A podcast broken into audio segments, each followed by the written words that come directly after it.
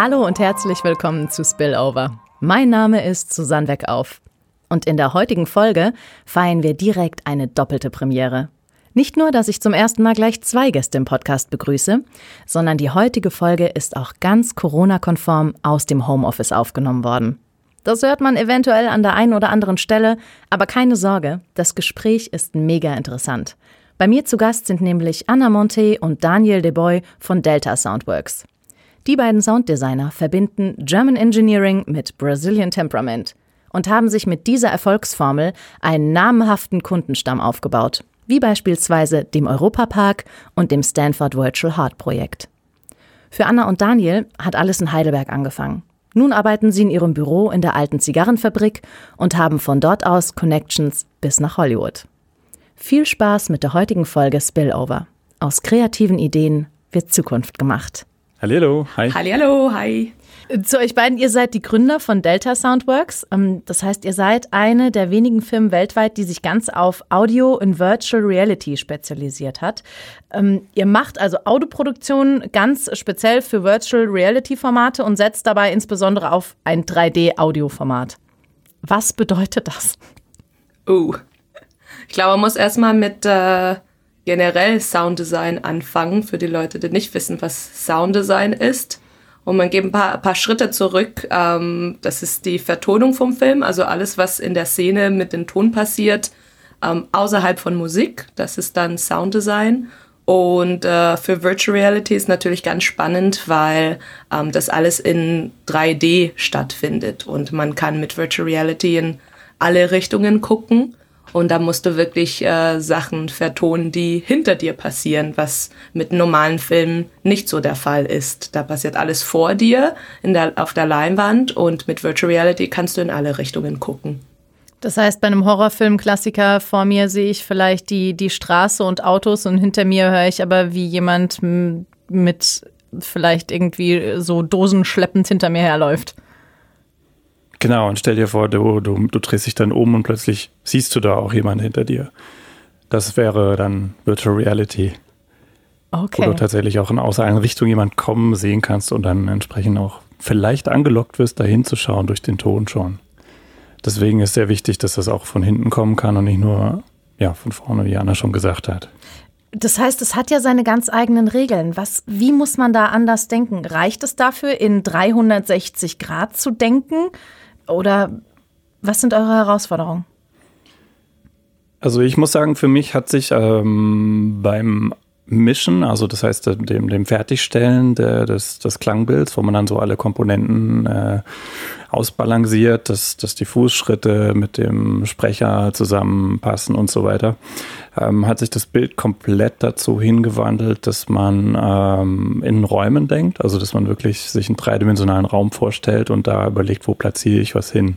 Im Gegensatz zu ähm, einem, ja, wir nennen das Track-basierten Denken Mhm. Wo man normalerweise in, der, in der Mischung ja bestimmte Spur hat, da ist der Sprecher drauf und ähm, den muss ich irgendwie in meinem Klangspektrum platzieren, aber ich denke nicht räumlich in dem Fall. Und das hat sich für mich tatsächlich extrem gewandelt, seit, seit wir die, uns auf die Sache spezialisiert haben.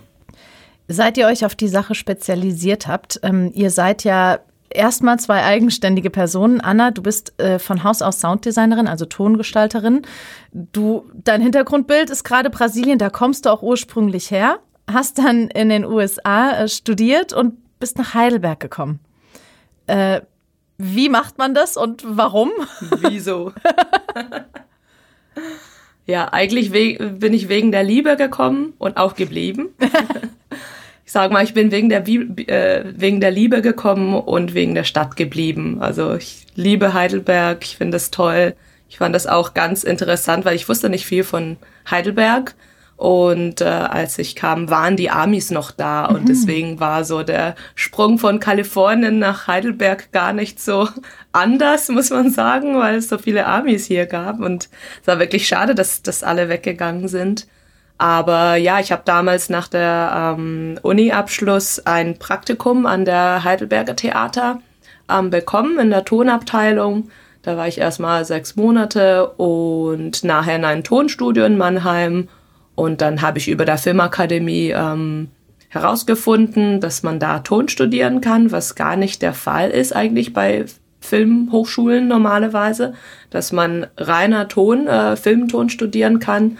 Und ähm, deswegen habe ich mich beworben und habe dann da Filmton und Sounddesign studiert. Daniel, im Gegensatz dazu, du bist Heidelberger durch und durch. Absolut, ja. Ich bin in Heidelberg geboren, aufgewachsen und äh, habe hier auch angefangen zu studieren. Zwei Jahre Physik tatsächlich. und habe mich dann, wollte aber immer schon äh, was mit, mit Tontechnik, Toningenieur mäßig äh, machen. Und habe dann über einen Freund äh, von einem Studiengang in äh, Graz erfahren, in Österreich und habe mich dort beworben, Aufnahmeprüfung gemacht, 2005 war das, glaube ich, und äh, bin dann aufgenommen worden und ähm, ja, hab dann bin jetzt ausgebildeter Diplom-Elektrotechnik-Toningenieur nennt es sich im Ganzen. Ihr habt euch ja 2016 dann in der alten Zigarrenfabrik in Sandhausen getroffen und äh, es ist ja quasi the perfect match. Ihr habt relativ schnell beschlossen, hey, let's do that, wir gründen ein Unternehmen. Also dann habt ihr 2016 Delta Soundworks gegründet und seid jetzt so perfect perfect uh, working husband and wife, but not a couple. Genau so war das. Perfect Match, aber trotzdem kein Paar.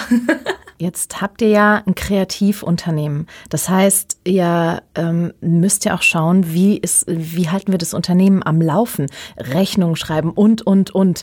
Wie lässt sich das vereinbaren? Da haben wir auch den Spillover-Effekt Kreativ und Unternehmen und Wirtschaft.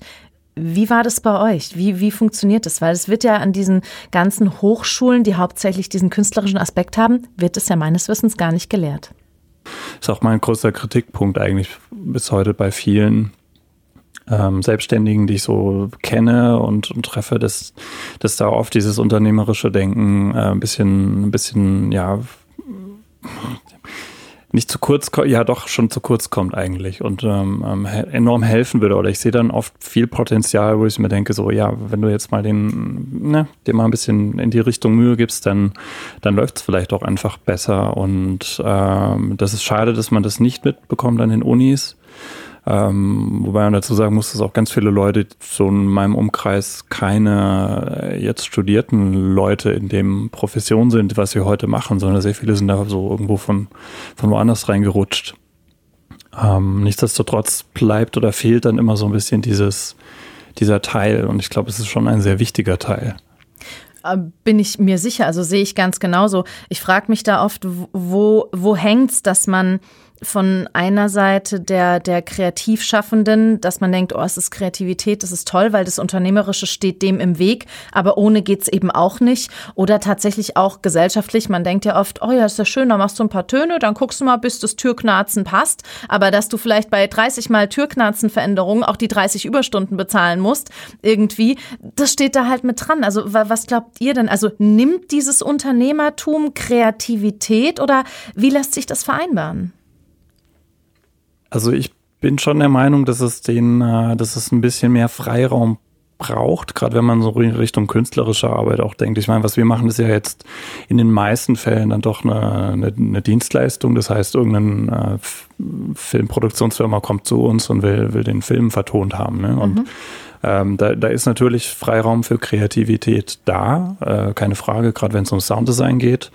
Ähm, aber es gibt ja auch ganz andere Bereiche, wo man, wo man viel mehr Freiheiten noch braucht als Künstler und auch haben möchte. Und ähm, da eckt das Ganze ja auch sehr häufig dann mit unserem kapitalistischen Wirtschaftssystem auch total an. Und mhm. äh, da sehe ich schon auch die Kritik und, und die verstehe ich auch. Und äh, man muss sich aber trotzdem, glaube ich, irgendwann im, im Laufe seiner Karriere entscheiden oder dann einen Weg finden und sagen, okay, ich bin, ich bin 100% Künstler und, und dann lebe ich vielleicht nur von, äh, ne, von Förderungen und so und gucke, dass ich die Gelder reinkriege, aber dann muss man in der in der Struktur halt ähm, einen Weg finden, dass man, dass man schlau wird und, und die Förderanträge schreiben kann, so es ja auch nicht trivial ist. Mhm.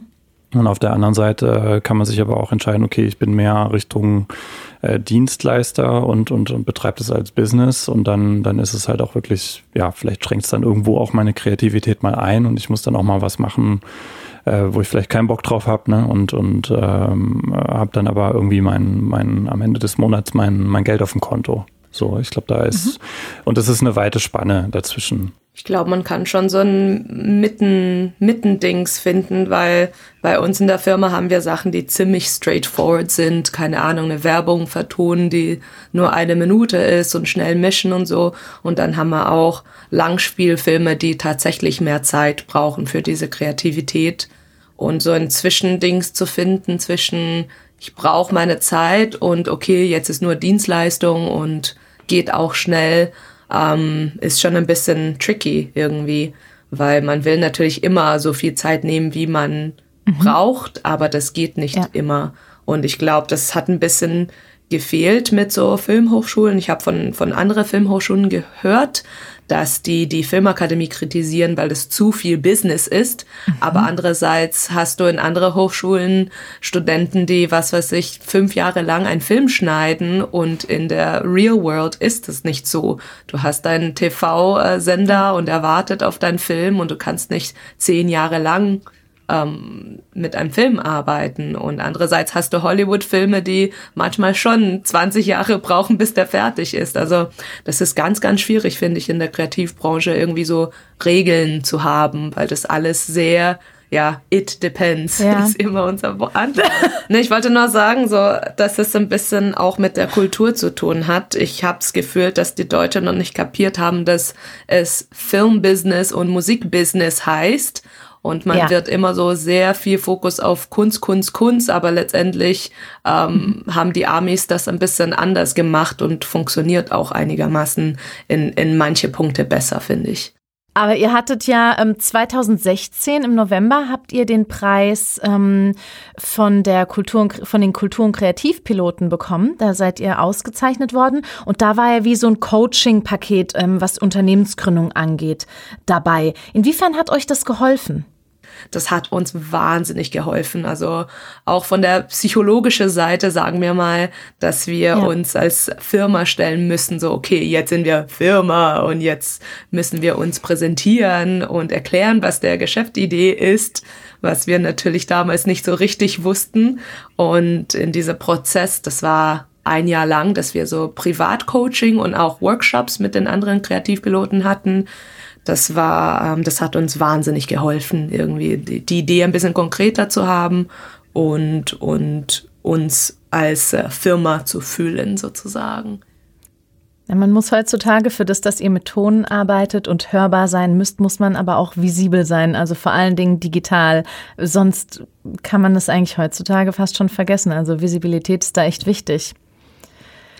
Und das ist ein Total. Punkt, da, da bin ich unfassbar schlecht drin, äh, was so Social Media angeht und so. Da bin ich super glücklich, dass ich Anna habe, weil die ist da, da äh, echt super drin und äh, macht das alles für uns. Und ähm, ja, entsprechend, ich glaube auch, dass es sehr, sehr wichtig ist. Ähm, ich glaube, so eine, ja, über die, die Standard-Webseite hinaus, die, die dann wiederum ich bei uns mache, das dass die, diese direkte Kontakt und dieses mal schnell Hallo sagen ähm, äh, viel mehr Wichtigkeit bekommen hat, als das vielleicht noch vor ja, ein paar Jahren war.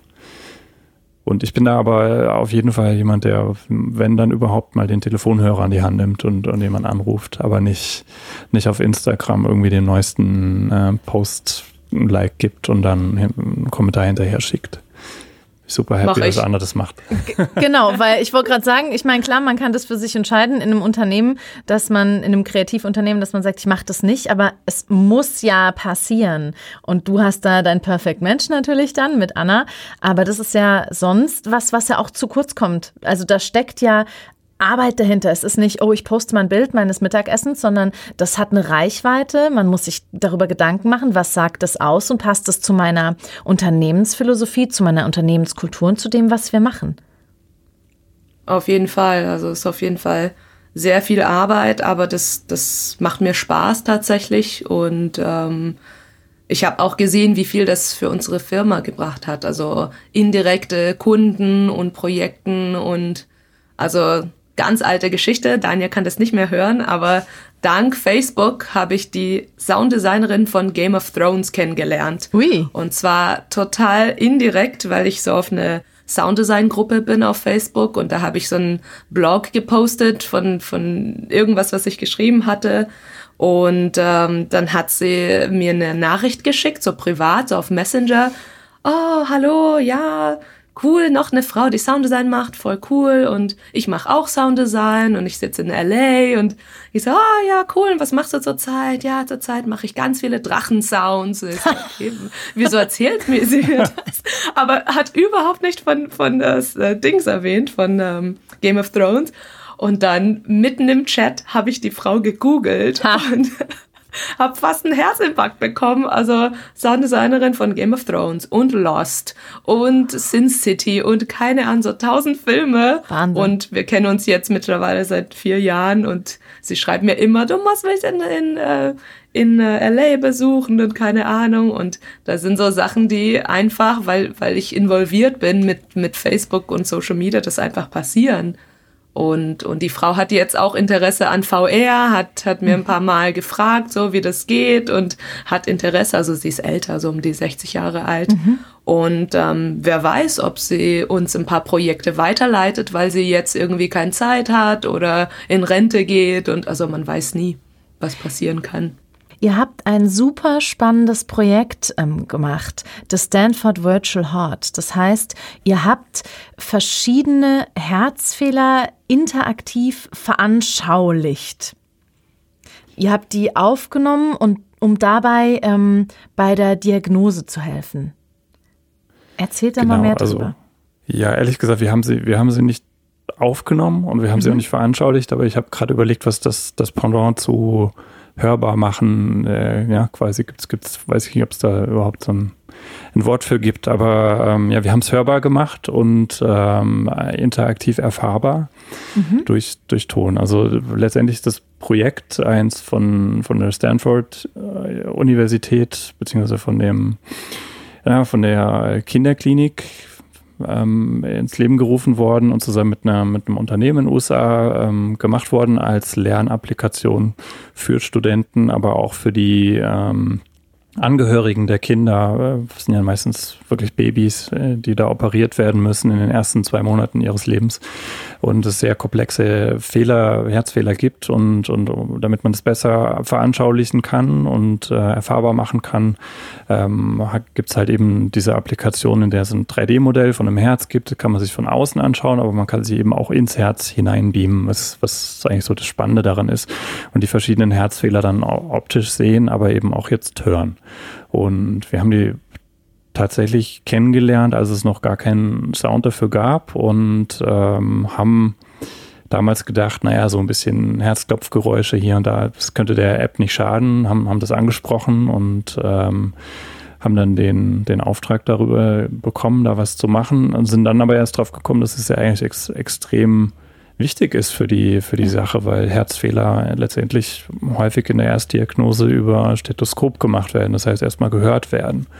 Ähm, und die verschiedenen Herzfehler da sehr subtile kleine Unterschiede in der Rhythmik haben unter den Geräuschen, die da auftreten und dieses sehr diffizile ähm, äh, diese Unterschiede hörbar zu machen, das war, war dann letztendlich schon ein ganz schöner ganz schöner Aufwand, auch wenn es vom Sounddesign her jetzt nicht so aufwendig klingt, weil es wirklich einfach nur so ein bisschen Herzklopfen ist. Es sind immer die gleichen Elemente, mit denen man arbeitet, aber die, die verschiedenen Rhythmiken und, und Anordnungen, die machen es dann eben aus.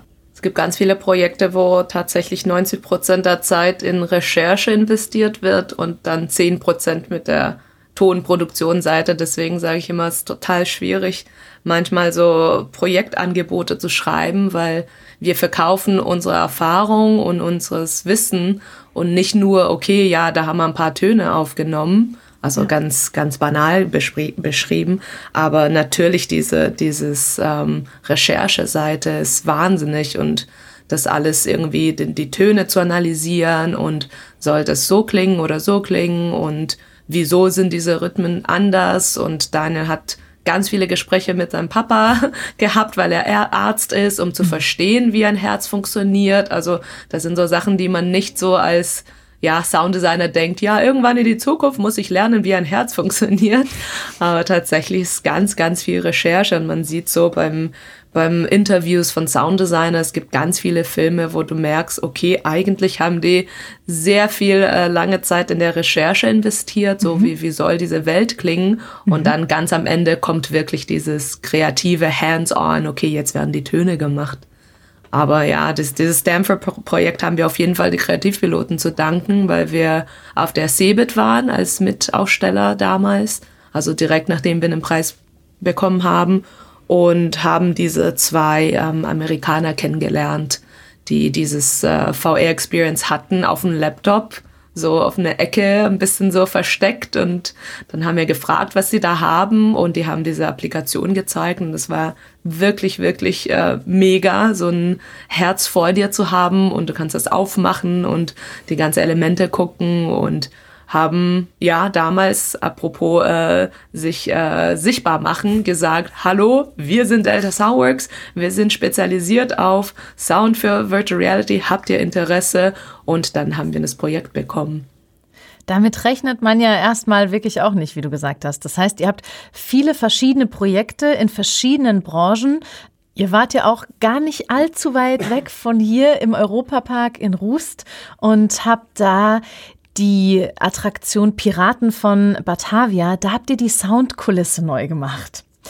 Wie geht man vor und was habt ihr vor allen Dingen gemacht?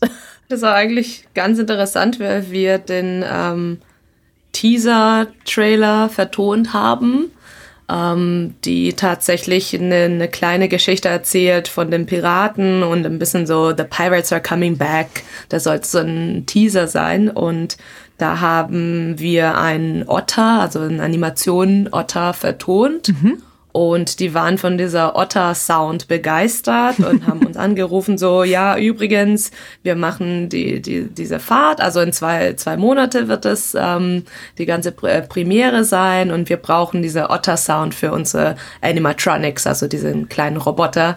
Und ähm, wir so, ja, cool, aber habt ihr auch an das und das gedacht? Weil natürlich gibt es unterschiedliche Szenen, also so ein Pirate Village und Battle und keine Ahnung.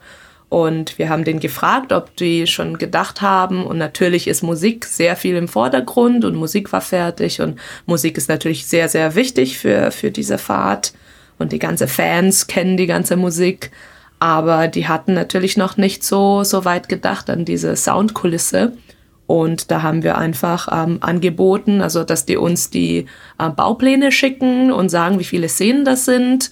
Und dann schreiben wir ein Angebot und, und ein Soundkonzept für diese ganze Fahrt und wie soll das klingen. Und weil wir eben natürlich Erfahrung mit 3D-Audio haben, also nicht nur für Kopfhörer, sondern auch für Räume. Mhm also ich würde sagen, unsere Spezialität ist Immersive Audio. Also du bist mitten in der Geschichte. Mhm. Die Geschichte, äh, also du, du, du spielst eine Rolle in der Geschichte sozusagen. Das ist nicht die Geschichte ist da draußen, sondern du bist in der Geschichte. Unmittelbares Erleben. Für uns Genau, für uns ist es egal, ob das mit Kopfhörer, ob das für eine Achterbahn oder ob das für ein Theaterstück. Also Hauptsache, du bist mitten in der Geschichte. Und das war genau der Fall mit dieser Fahrt, mhm. weil du ein Boot in ein Boot sitzt und dann bist du in dieser Pirate Village. Und wir haben ein Konzept geschrieben und dann geschickt und äh, die waren beeindruckt von der Idee und dann haben wir tatsächlich ähm, den Projekt bekommen. Und ja, wie gesagt, ganz viel Recherche, weil das findet in äh, Indonesien statt und da habe ich ganz viel recherchiert, so was sind das für Tiere, die Indonesien gibt. Nicht, dass du ein, was weiß ich, uh, Uhu oder sowas, die gar nicht zu, zu der Szene passt. Und äh, Hintergrundgeräusche, so wie Stimmen zum Beispiel, da habe ich auch ganz viel so YouTube geguckt, wie klingt diese Sprache ungefähr, weil die ähm, Melodie ist schon ein bisschen anders mhm. und die Sachen, dass man so von Sound, Sound Libraries findet, sind meistens amerikanisch, mhm. also auf Englisch und der Rhythmus ist einfach anders, auch wenn es so gemuffelt ist und man gar nichts versteht.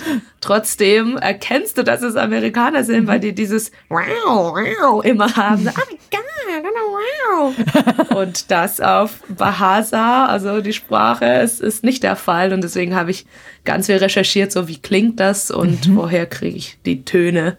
Und ähm, ja, das war ein super Projekt. Also macht mega Spaß und kann jeder empfehlen, empfehlen in der Europapark vorbeizukommen und die Piraten aus Batavien zu anhören.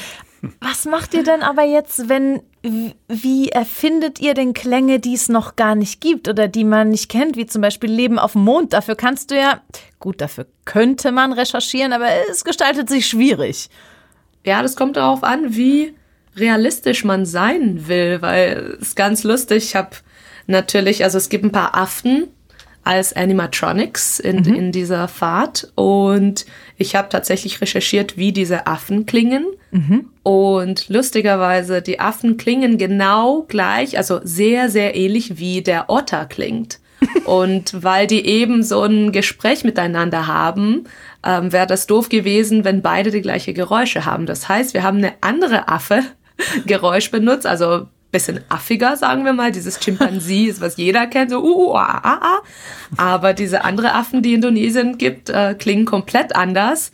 Und äh, da sind so Entscheidungen, die man on the go entscheidet. Also ich habe ich hab, äh, den Regisseur, also der Creative Director gefragt, so, hey, guck mal, die authentische Sound klingt so, aber wir haben uns für den nicht authentischen Sound, also wenn ein Biolog vorbeifährt, ist mhm. wahrscheinlich so, nein, das ist der falsche Affe. So ist es nicht in Indonesien. Aber natürlich, man muss sich für die künstlerische Seite mhm. entscheiden und so werden Entscheidungen so on the go getroffen. Jetzt sagt, habt, haben wir es ja viel über VR, also Virtual Reality gehabt. Ihr macht ja aber auch AR, also Augmented Reality. Was ist denn da der Unterschied erstmal? Und vor allen Dingen, gibt es Unterschiede betreffend äh, die Töne und Geräusche?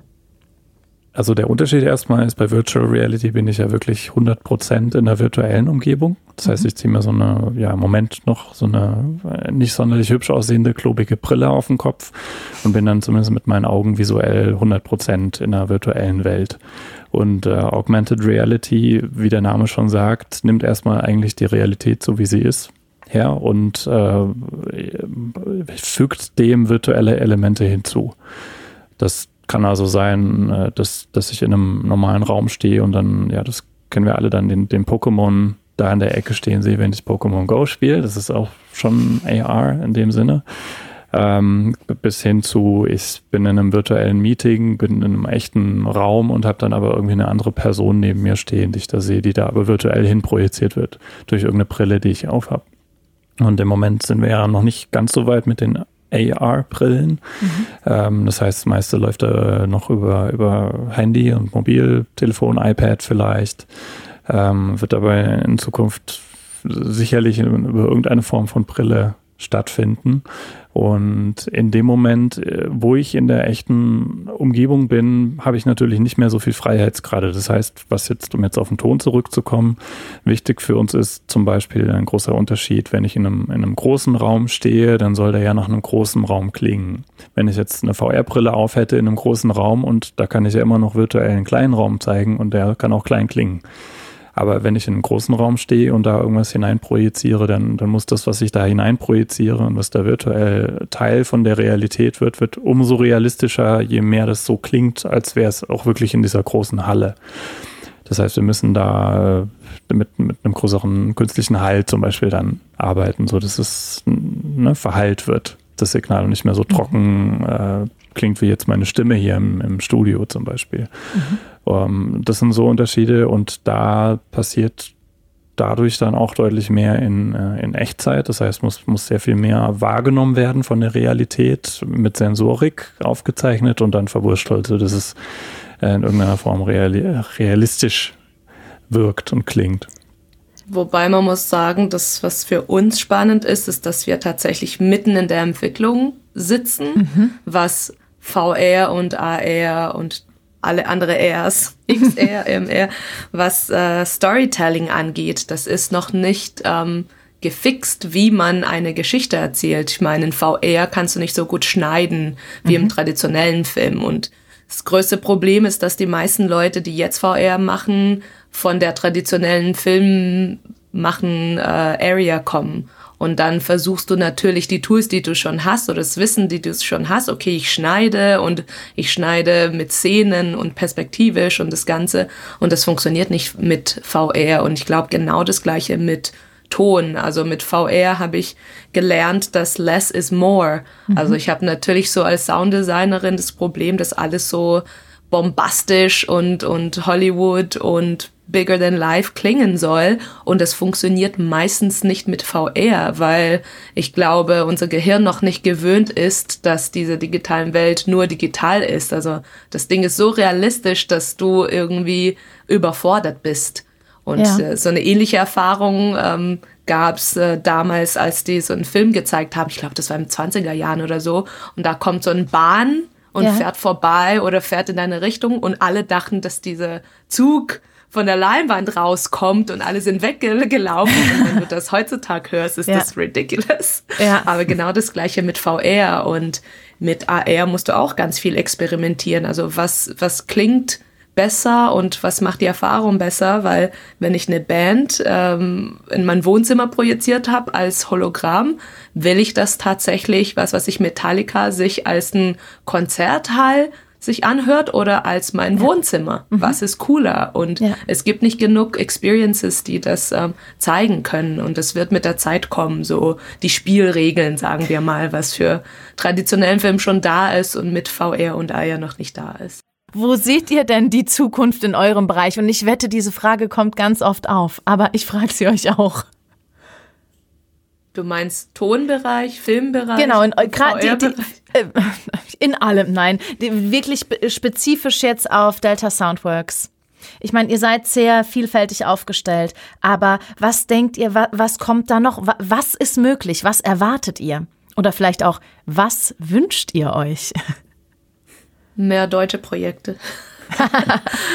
nee, tatsächlich, Deutschland ist noch sehr langsam und ich glaube, das hat ein bisschen mit der Förderung zu tun, also wie Kunst gefördert wird in Deutschland, Aha. was sehr gut ist auf einer Seite und auf der anderen Seite nicht so viel Freiheit gibt. Also wir haben Freundinnen in England, die auch mit Ton arbeiten und die sagen, das ist der Wahnsinn, dass, dass England so viel weiter ist, obwohl wir nicht so weit voneinander sind. Also von daher, ich persönlich wünsche ich, wünsche mir mehr deutsche Projekte, weil also es gibt so viel Talent hier und die Sachen sind ein bisschen langsam noch, was VR-Produktion angeht. Aber was glaubt ihr, woran kann das liegen? Was, was denkt ihr?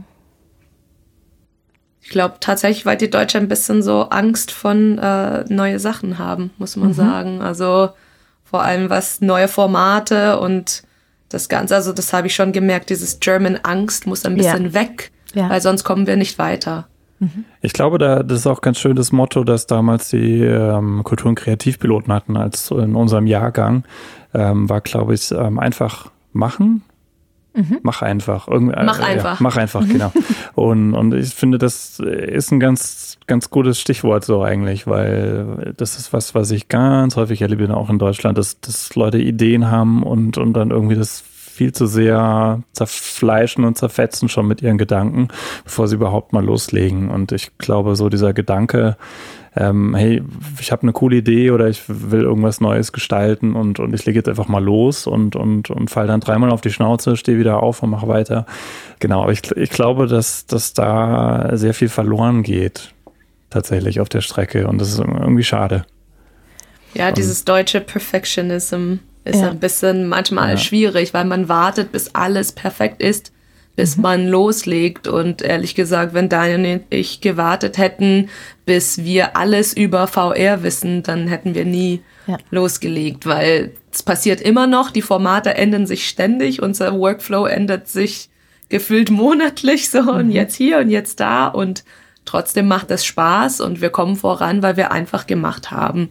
Und ich glaube, das haben die Kreativpiloten auch damals gemerkt. So, okay, das sind zwei Nerds, die schon was machen werden, weil die einfach, ja, fake it till you make it. Dann würde ich euch abschließend gern noch fragen, nachdem wir dieses Gespräch hatten, gibt es eine Veränderung in eurer Betrachtung zum Spillover-Effekt bezüglich eurer Branche, eures Schaffens? Da musst du noch erklären, damit wir sagen, ob es einen Spillover-Effekt gab. Äh, tatsächlich, für mich ist ähm, von dem, was wir bisher gesprochen haben, der Spillover-Effekt ganz klar in eurem Stanford Virtual Heart. Also ihr habt was Kreatives, wo man eigentlich denkt, ihr macht, ich sage es jetzt mal platt, ihr macht Musik oder Töne für Filme. Und hier geht ihr in die Medizinbranche und verfilmt, hm, verfilmt sag ich, und vertont Herztöne. Ihr macht Medizin und den menschlichen Körper erfahrbar. Das heißt, ich, ihr denkt euch rein in ein Herz. Wie klingt es in einem Herz? Das heißt, wir haben einmal die kreative Soundbranche und die Medizin. Und das kommt zusammen. Das ist für mich das, der Spillover-Effekt in eurem Wirken.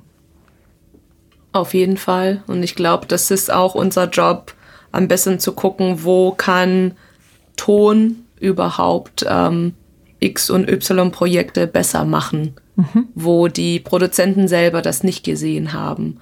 Also die Vorschläge, die wir zu der Europapark gemacht haben, die, die haben nicht so weit gedacht. Also Affengeräusche zum Beispiel. Oh, dass sie an sowas denken, wie eine Affe klingt. Ja, das ist mein Job. Mhm. Und ich glaube, das ist, was wir mit den Jahren gesammelt haben. Also dieses Wissen und dieses Weiterdenken und wo kann der Sound noch dann Produktion besser machen, wo du nicht gedacht hattest.